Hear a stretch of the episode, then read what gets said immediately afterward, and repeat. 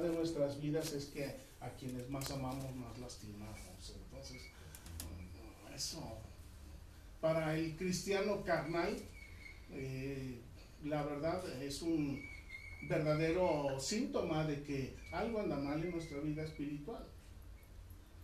Las cosas de alguna forma cuando venimos a los pies del Señor Jesús y Él nos da, eh, nos perdona nuestra vida pasada y nos hace nuevas criaturas, esa nueva criatura tiene que ser conocida en la casa, en la recámara, en el baño, cuando va uno al mercado, cuando anda uno en la calle, en todos lados tiene que ser conocida esa nueva criatura. Pero muchas veces no es así. Y si no es así, es porque realmente no somos nuevas criaturas. Pero lo que me da gusto el día de hoy es que estamos aquí y el Señor sigue creyendo que cada uno de nosotros podemos ser mucho mejores de lo que hemos sido. Si hasta este momento no le hemos dado el primer lugar, verdaderamente, el primer lugar en nuestro corazón y en nuestra vida al Señor, hoy es el día. Estamos con vida porque el Señor sabe que lo podemos hacer. ¿Cuánta gente ha terminado en este año de existir y ya no están en este momento? Y antes de que termine el día 31, también mucha gente va a seguir partiendo. Nosotros no sabemos. Alguien dijo, la hermana Martita, la vida no la tenemos comprada. No la tenemos comprada. Y en cualquier momento puede suceder algo que termina con nuestra existencia. Pero lo importante es que ahorita estamos bien y aquí y ahora y vamos a gozarnos y alegrarnos porque Dios nos está dando otra oportunidad, otra oportunidad, otra oportunidad. Hacemos el balance y nos damos cuenta que muchas de las cosas que hicimos fueron malas y algunas poquitas buenas. Pues entonces ahora vamos a trabajar en nosotros mismos para que cada día vayamos aumentando en lo bueno que hacemos. Pero es importante que pensemos, que consideremos que el hacer lo bueno no debe ser a través de nuestro esfuerzo humano.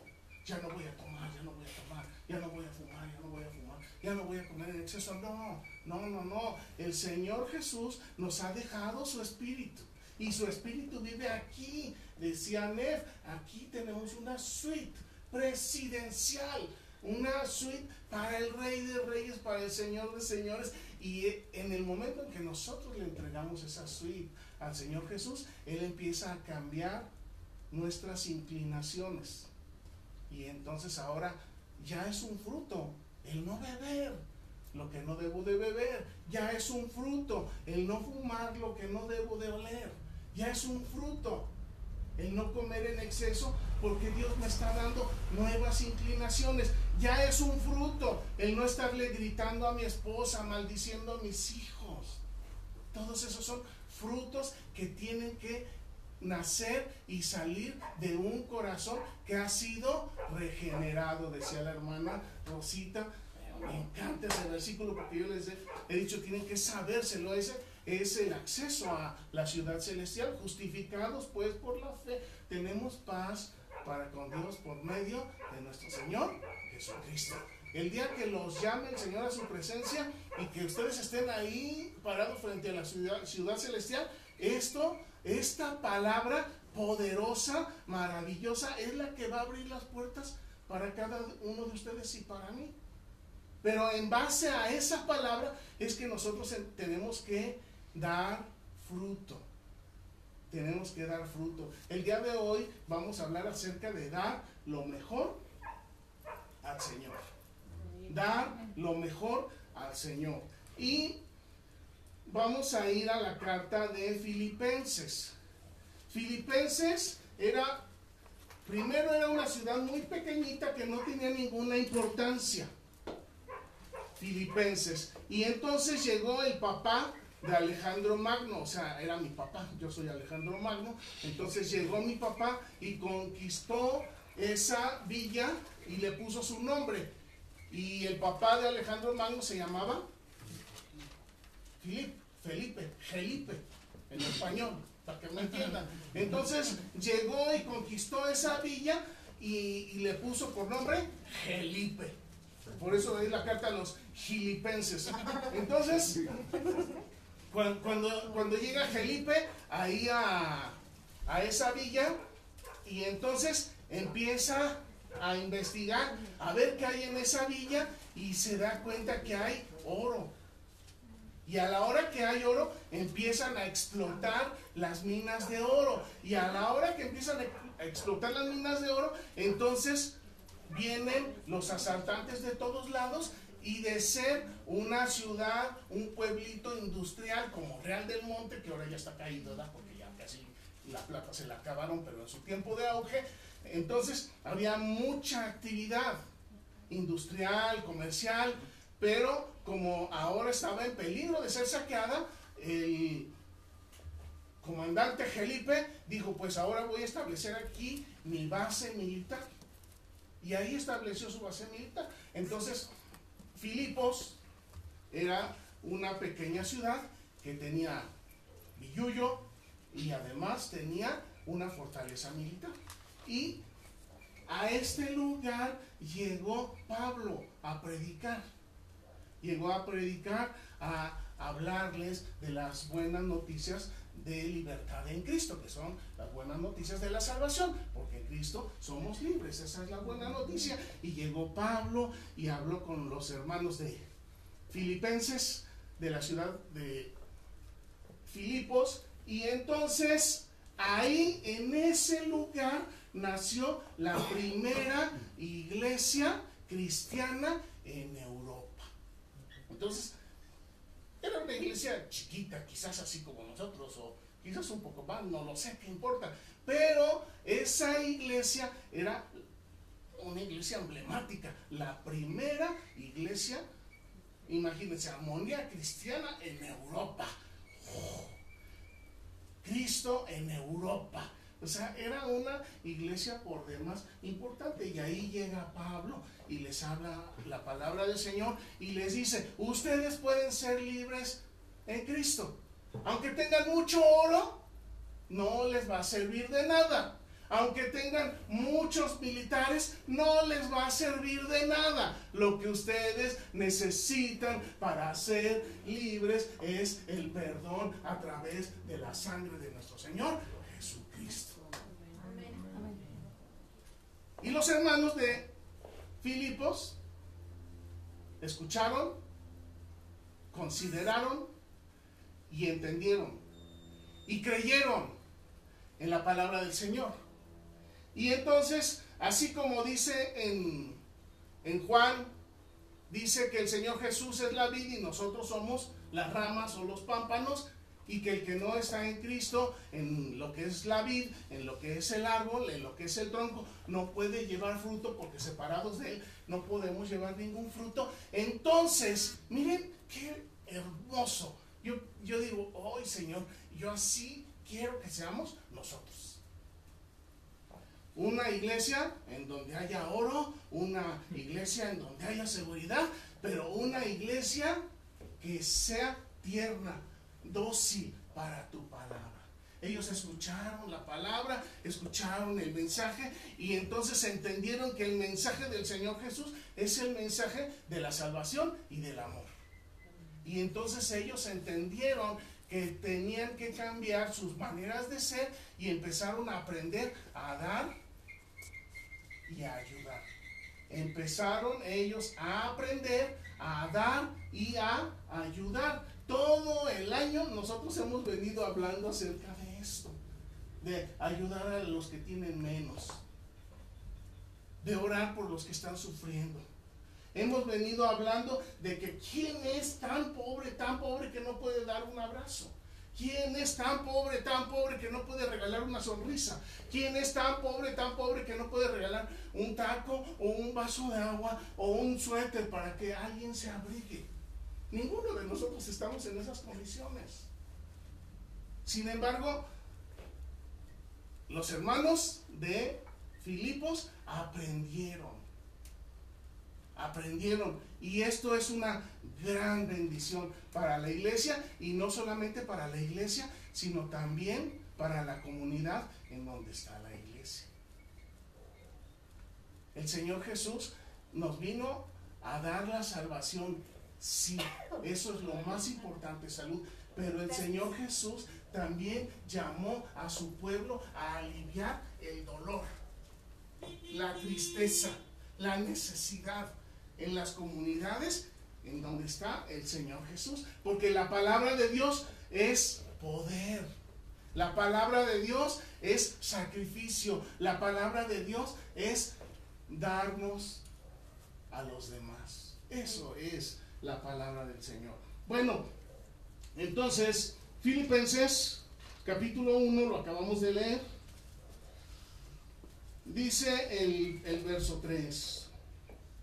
Doy gracias a mi Dios siempre que me acuerdo de ustedes. Doy gracias a Dios cuando me acuerdo de ustedes, siempre que me acuerdo de ustedes aquí. Pablo empieza dando gracias a Dios. Gracias a Dios. Hermanos, yo les quiero decir el día de hoy que cada vez que me acuerdo de ustedes, yo le doy gracias a Dios. ¿Por qué? Por sus vidas, porque han escuchado la palabra, porque sé que están en un proceso de crecimiento igual que yo lo estoy. Todos estamos en un proceso de crecimiento, pero sé que hay ternura en el corazón de cada uno de ustedes para la palabra del Señor. Dice, siempre en todas mis oraciones ruego a Dios por todos ustedes con gozo y no con tristeza. Hay pastores que están sufriendo, sufriendo y entonces a la hora que vienen al altar y se ponen a orar y le dicen, Señor, mira, este hermano lo ayudé así y se portó así, y este hermano lo ayudé así y se portó así, y este hermano, y entonces están orando, ¿verdad? Pero no están orando con gozo, están orando con tristeza. Y eso no bendice a Dios. Y la tristeza tampoco bendice a la iglesia. Lo que el Señor quiere es que oremos a Él, pero que oremos con gozo. Sea que seas padre de familia, o que seas hijo, o que seas el pastor, o quien quiera que seamos, hombre o mujer, Dios lo que quiere es que oremos con gozo. Porque en el momento en que oramos con gozo, el Espíritu del Señor está en nosotros, pero no solamente nos nutre y nos alegra, sino que también bendice a todos los que están alrededor de nosotros. Miren, independientemente de que en la casa podamos tener eh, bienes materiales, de que podamos tener a lo mejor algún arma, un rifle para defendernos, lo más importante es que cuando nos dirijamos a Dios, que lo hagamos con alegría y con gozo. La alegría y el gozo es una arma espiritual poderosa. Bendice al que la usa, bendice al que la comparte. Dice más adelante, por su comunión en el Evangelio, ya dijimos que Evangelios son buenas noticias de libertad en Cristo, desde el primer día que Pablo les habló hasta ahora. Y, ahorita, el otro día me estaba acordando que algunas veces les he dicho que es un predicador. Un predicador es un predecidor. Predecir es un profeta. Un predicador es alguien que ustedes vienen el domingo o vienen cuando vengan, pero el predicador, ¿qué es lo que nos está diciendo? El predicador nos está diciendo lo que vamos a vivir, lo que va a suceder lo que viene en nuestras vidas. Y así, ahorita, como lo está diciendo Pablo, todo esto que está diciendo él y todo esto que estoy diciendo yo a través de la palabra del Señor, esto va a venir sobre nuestras vidas. Estamos prediciendo. Estoy persuadido de esto, verso 6, que el que comenzó en ustedes, en nosotros, la buena obra, que va a hacer? La va a perfeccionar. La buena obra de dar buenos frutos, ¿quién es el que la empieza? Es el Señor Jesús en nosotros. Nosotros nada más flojitos y cooperando. Nosotros nada más no siendo necios. Nosotros nada más no poniéndole obstáculos a Dios. Pero es Él quien hace a través de nosotros. Y si Él empezó la obra de sanidad, la obra de santidad, la obra de perfeccionamiento en nosotros, Él lo va a hacer. y Él lo va a terminar. ¿Qué es lo único que se requiere? Que nosotros, nosotros no nos boicoteemos. Que nosotros no nos estorbemos a nosotros mismos. ¿Por qué llamamos a los ratones verdes ratones verdes? A los jugadores del México. Ahora ya casi ni se usa decirles ratones verdes, pero para mí siguen siendo los mismos ratones verdes. ¿Por qué? Porque a la hora que están en el momento cumbre, en el momento cúspide, en lugar de darle con toda la seguridad y meter el gol, lo fallan. Y hay muchos que en la vida espiritual así somos. En el momento en que ya estamos listos frente al trono de la gracia para meter el gol y ganar la bendición para nosotros, para nuestra familia, para nuestra comunidad, para nuestra nación, la fallamos y nos vamos por otro lado. Dios no quiere eso. Dios no quiere boicoteadores, no quiere saboteadores. Él quiere hombres y mujeres que con fe luchemos, trabajemos, peleemos porque nuestras familias conozcan a Cristo. Porque en el momento en que el Señor Jesús tome el primer lugar en nuestras vidas, no vamos a tener que preocuparnos ni del oro, ni vamos a tener que preocuparnos de la seguridad, porque el Señor se va a preocupar de nosotros. Eso es lo que el Señor quiere para nosotros. Verso 7 dice, como me es justo sentir esto de todos vosotros, por cuanto los tengo en el corazón y en mis prisiones y en la defensa y confirmación del Evangelio. Todos ustedes son participantes conmigo de la gracia. ¿Qué, está diciendo aquí Pablo? Pablo está diciendo que está escribiendo esta carta para los hermanos de Filipos y estaba metido en la cárcel. Pero aunque estaba metido en la cárcel, él no estaba triste. Él estaba gozoso. ¿Por qué? Físicamente estaba encadenado, pero espiritualmente libre en Cristo. Y él por esto se gozaba. Pero hay otro motivo por el cual se está gozando aquí Pablo. El motivo por el cual se goza Pablo es, mire, él fue a la ciudad de Filipos, les presentó el mensaje de la salvación, ellos escucharon, creyeron, se arrepintieron, obtuvieron el perdón de sus pecados a través de la sangre del Señor Jesús, se convirtieron en hijos de Dios y entonces empezaron a dar frutos. Frutos de amor, frutos de paz, frutos de ayudar a disminuir el dolor de los demás.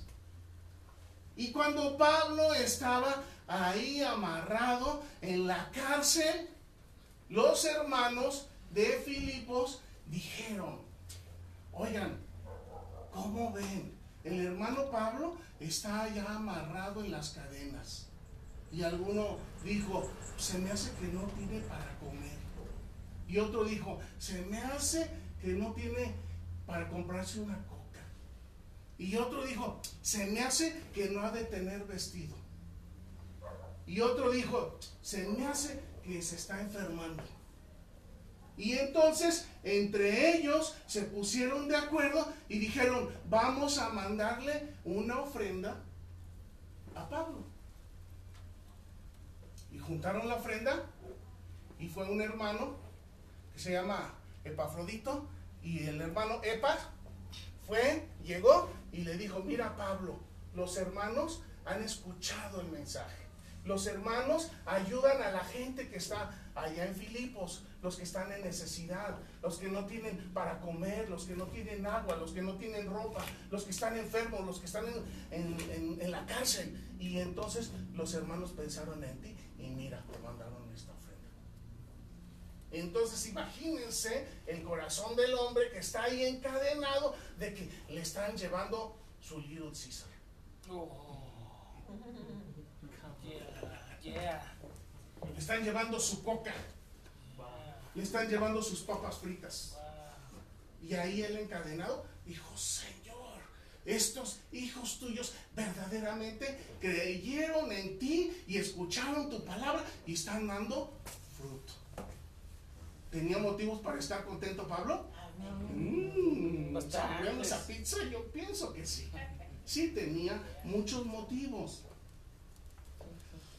Y entonces, más adelante, dice, verso 8, Dios me es testigo de cómo les amo a todos ustedes con el entrañable amor de Jesucristo. Fíjense, después de que ellos escucharon, creyeron, obedecieron y empezaron a dar fruto, y entonces Pablo no era de los que anunciaba el Evangelio a cambio de billetes. Aquí nosotros tampoco lo hacemos. No, lo hacemos por dinero. Luego me han dicho, oye, ¿por qué no avanzas en la iglesia? Pues pídeles casas o pídeles carros. Yo digo, no, no, no, no, no. Porque nosotros no estamos aquí para amasar bienes materiales. Estamos aquí para el crecimiento de la gente, para llevar hijos de Dios al reino de los cielos. Esa es nuestra mejor tarea, actividad, propósito, objetivo. Si algo material va creciendo, será porque Dios así lo quiera, pero no porque nosotros lo estamos haciendo. Pero ahora Pablo dice, estos hermanos de verdad que sí entendieron. Y miren, si me acompañan en Mateo 25, este pasaje lo vimos muchas veces en el año, muchas veces, lo vamos a seguir viendo.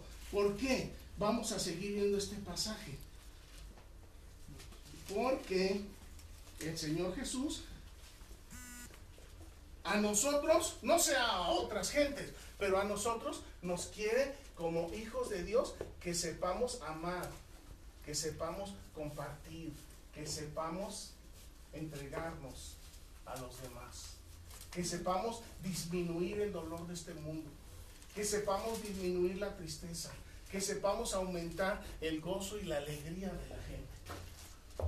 El predicador, el predecidor, habló muchas veces durante el año acerca de Mateo 25, que es el juicio de las personas que viven en las naciones. Y aquí en el juicio, en Mateo 25, en el verso 34, dice, están todos por ahí, Mateo 25, 34, dice, entonces el rey dirá a todos los de su derecha, acompáñenme, venid, benditos de mi Padre heredad el reino preparado para vosotros desde la fundación del mundo. Porque tuve hambre y me diste de comer, tuve sed y me disteis de beber, fui forastero y me recogisteis, estuve desnudo y me cubristeis, enfermo y me visitasteis, en la cárcel y vinisteis a mí.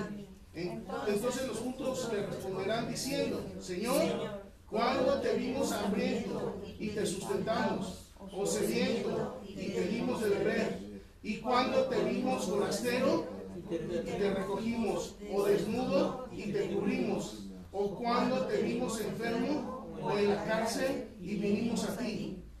Y respondiendo, el rey les dirá, de cierto digo que en cuanto lo hicisteis a uno de estos mis hermanos más pequeños, a mí lo hicisteis.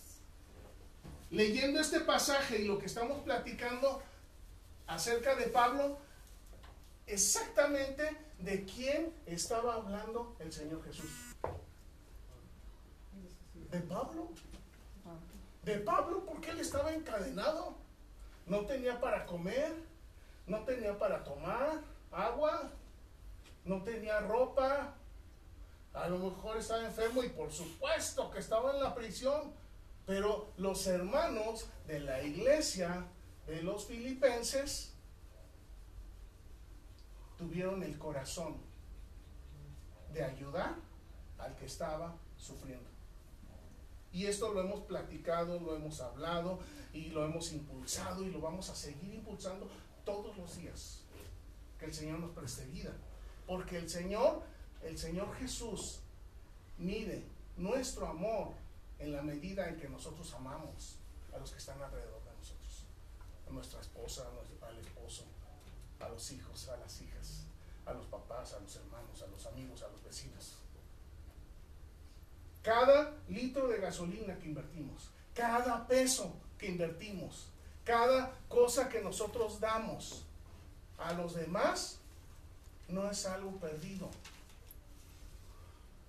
Y yo me estaba acordando, Señor, esto, esto está muy duro, porque este año hay muchos pastores que se han suicidado. ¿Y saben por qué se suicidan? Porque las iglesias son ingratas. Porque las iglesias no corresponden muchas veces a los cuidados del pastor. Por eso se suicidan. Pero cada uno de nosotros tenemos que entender, tenemos que tener bien claro. Si es importante el agradecimiento, pero lo más importante es que nosotros entendamos, comprendamos, valoremos que lo que nosotros hacemos por alguien lo estamos haciendo para el Señor. Cualquier cosa que hagamos, si lo hacemos con el corazón correcto, lo vamos a hacer para el Señor. De tal manera que de dónde va a venir la recompensa? Del Señor. Mucha gente a quien les hemos dedicado tiempo, dinero y esfuerzo, no están aquí. Y quizás nunca van a estar. Eso es motivo para que nos entristezcamos? ¿Eso es motivo para que renunciemos? No. Eso lo único que nos dice es que tenemos que seguir trabajando, luchando para disminuir el dolor y la tristeza de este mundo. Si el Señor Jesús estuviera aquí, Él lo estaría haciendo. ¿Por qué? Porque a través de eso los corazones se abren y cuando el corazón se abre, el corazón del necesitado llega a entender que más que la necesidad de comida, más que la necesidad de bebida o de ropa, es la necesidad de que Cristo viva aquí. Porque cuando Cristo viene a vivir aquí, todo lo demás Él nos lo da.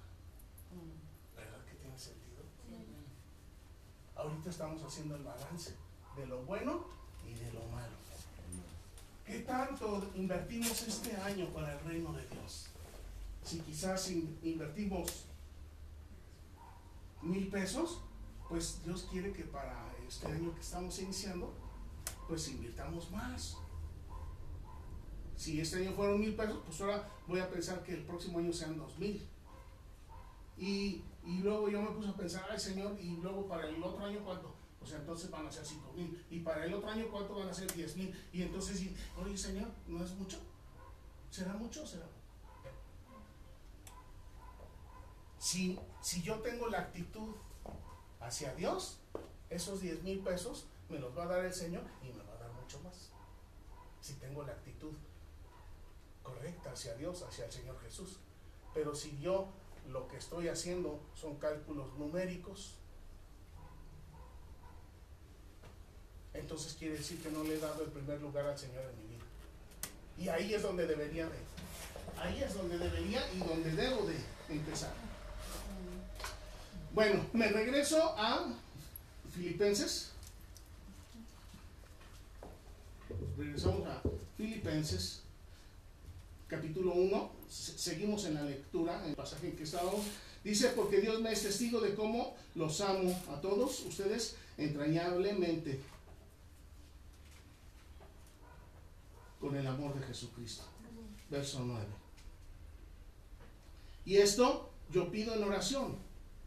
Esto yo pido, yo les digo a ustedes hermanos, y así como Pablo se los dijo a los hermanos de Filipos, que su amor abunde aún más en ciencia y en conocimiento.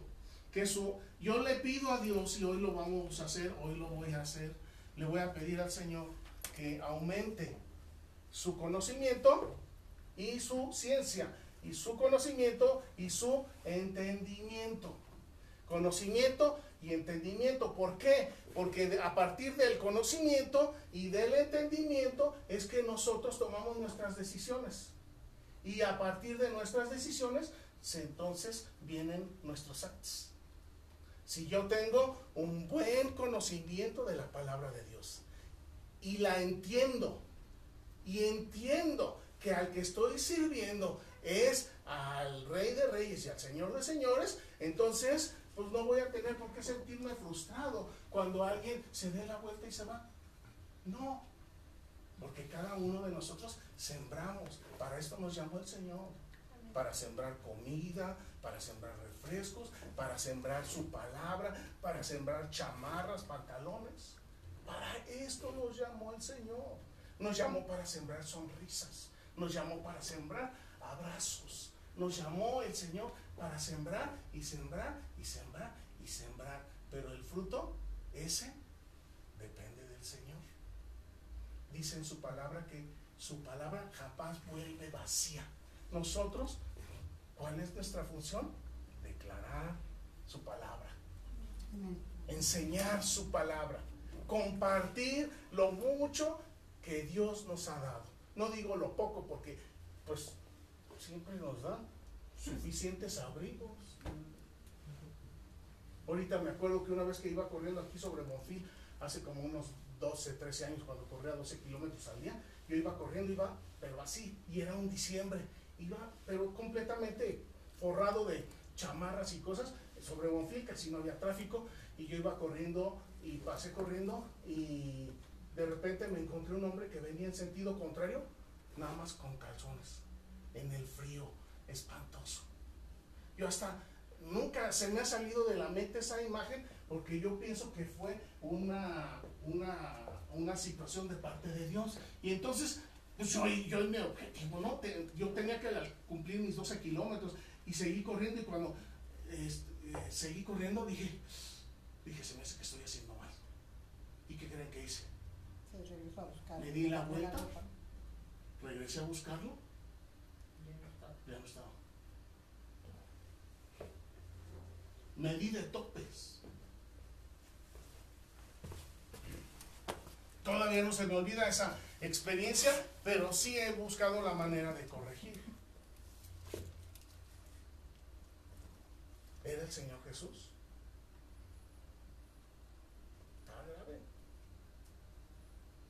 Pero pues mi alegría es que el Señor no me ha matado por mis errores.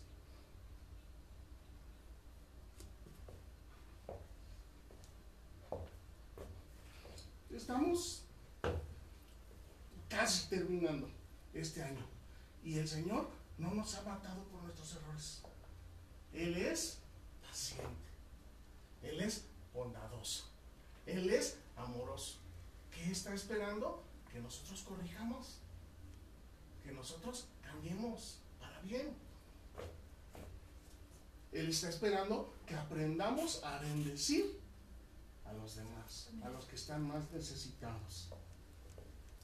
Dice entonces aquí en el verso 8, Dios me es testigo de cómo los amo a ustedes con el entrañable amor de Cristo y pido en oración que su amor abunde aún más en entendimiento y en todo conocimiento para que ustedes aprueben lo mejor para que cada uno de ustedes tanto mejore y se perfeccione y sigan aprobando lo que es lo mejor, ayudar a los demás, bendecir a los demás, a fin de que seamos sinceros e irreprensibles para el día de Cristo. ¿Cuándo va a ser el día de Cristo?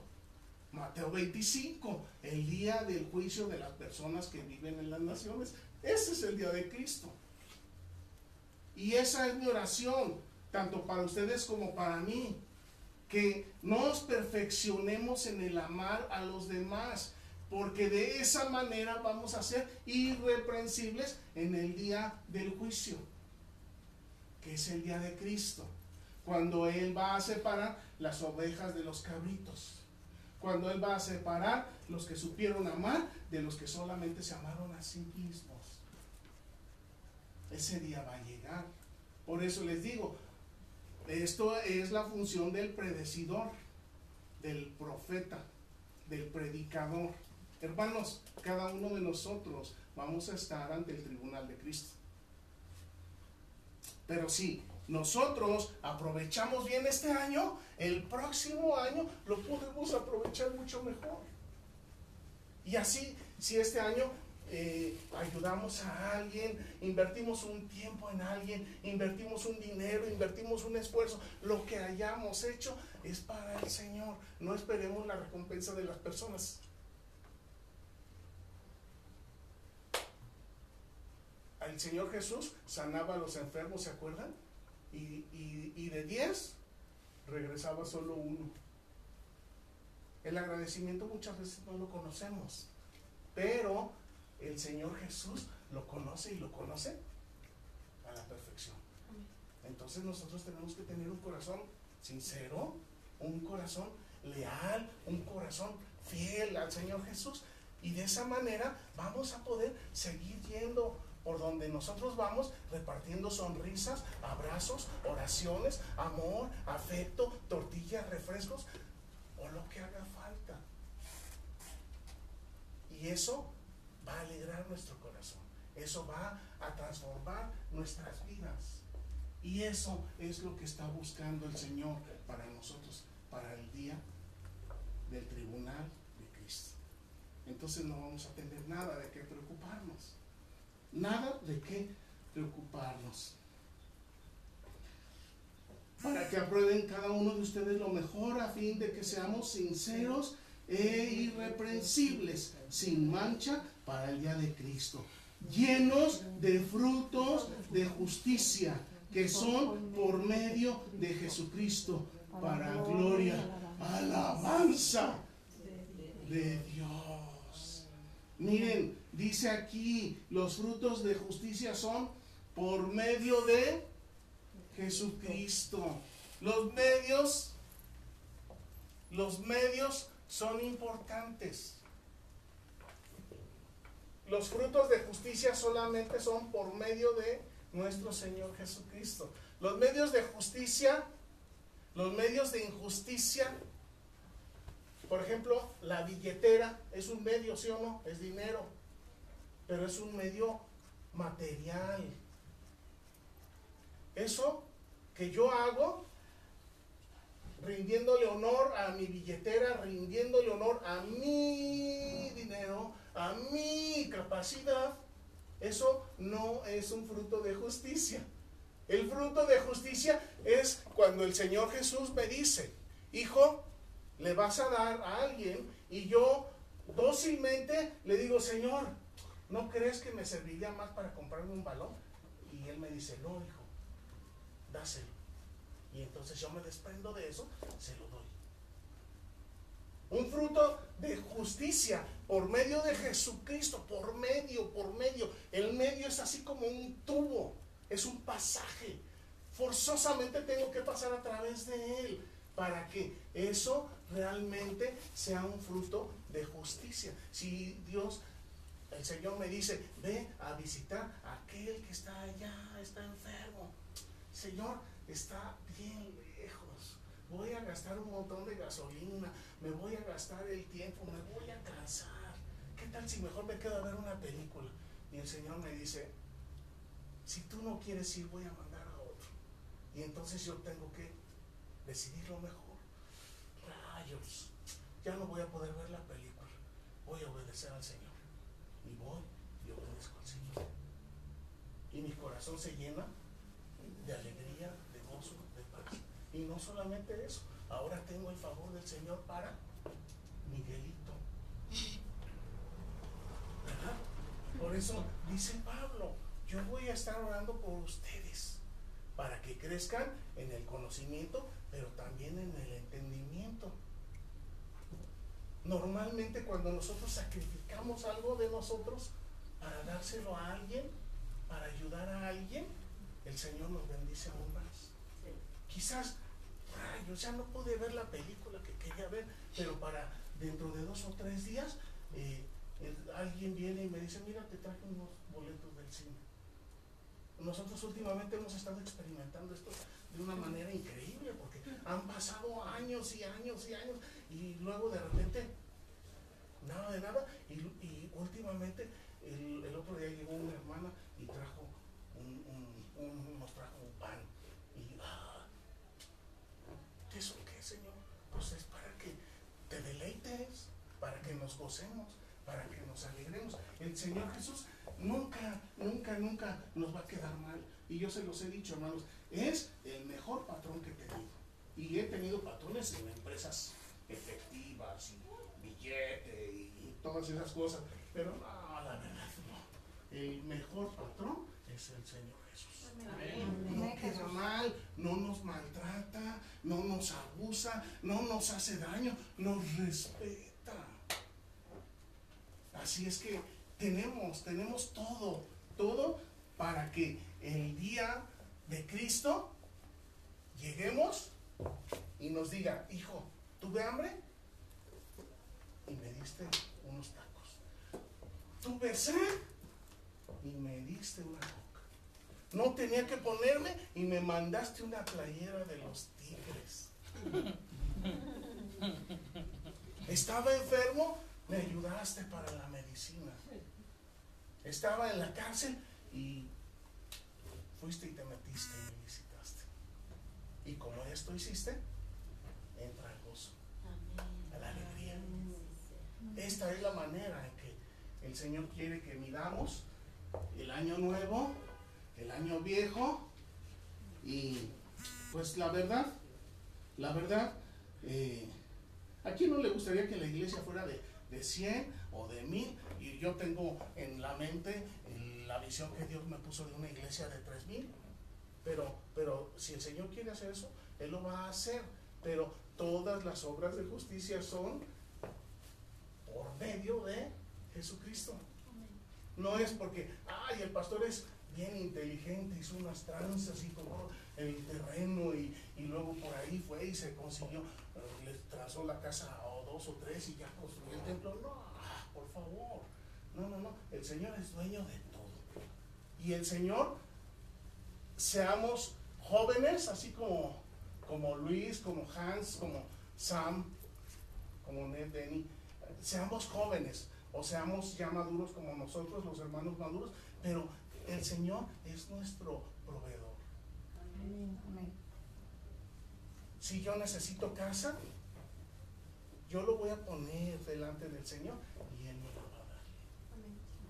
Si yo le pongo mi corazón delante de Él. Si yo necesito esposa, si necesito esposo, si necesito trabajo, el Señor me lo va a dar. Si yo lo que estoy necesitando es la construcción de aquel terreno que estamos pagando de mil metros, pues el Señor nos lo va a dar. ¿Cómo? Pues no sé, pero yo sé que lo va a hacer. Yo sé que lo va a hacer. Tenemos la confianza. ¿Por qué pienso eso? Pues miren, hasta ahorita, en 55 años, el Señor no me ha fallado con la comida. Y ahora cuando andábamos sufriendo por la gasolina, pues aún así tuvimos un poquito para circular. No me falló el Señor. Y tampoco nos ha fallado con la salud. Y por supuesto no nos ha fallado con su espíritu. No nos ha fallado con la sangre que nos perdona. ¿Será un sacrificio servirlo? No. Para nada. Es una alegría y es un gozo. ¿Por qué? Estamos haciendo la obra del Señor. Estamos invirtiendo en lo que verdaderamente vale la pena. Invertir un tiempo para hacer una oración por alguien que está en necesidad será un desperdicio de ninguna manera. Si tengo un peso, dos pesos o cien pesos que ayudarle, no sabemos a qué hora van a dar fruto esos 100 pesos, esos mil pesos. No sabemos. No lo sabemos.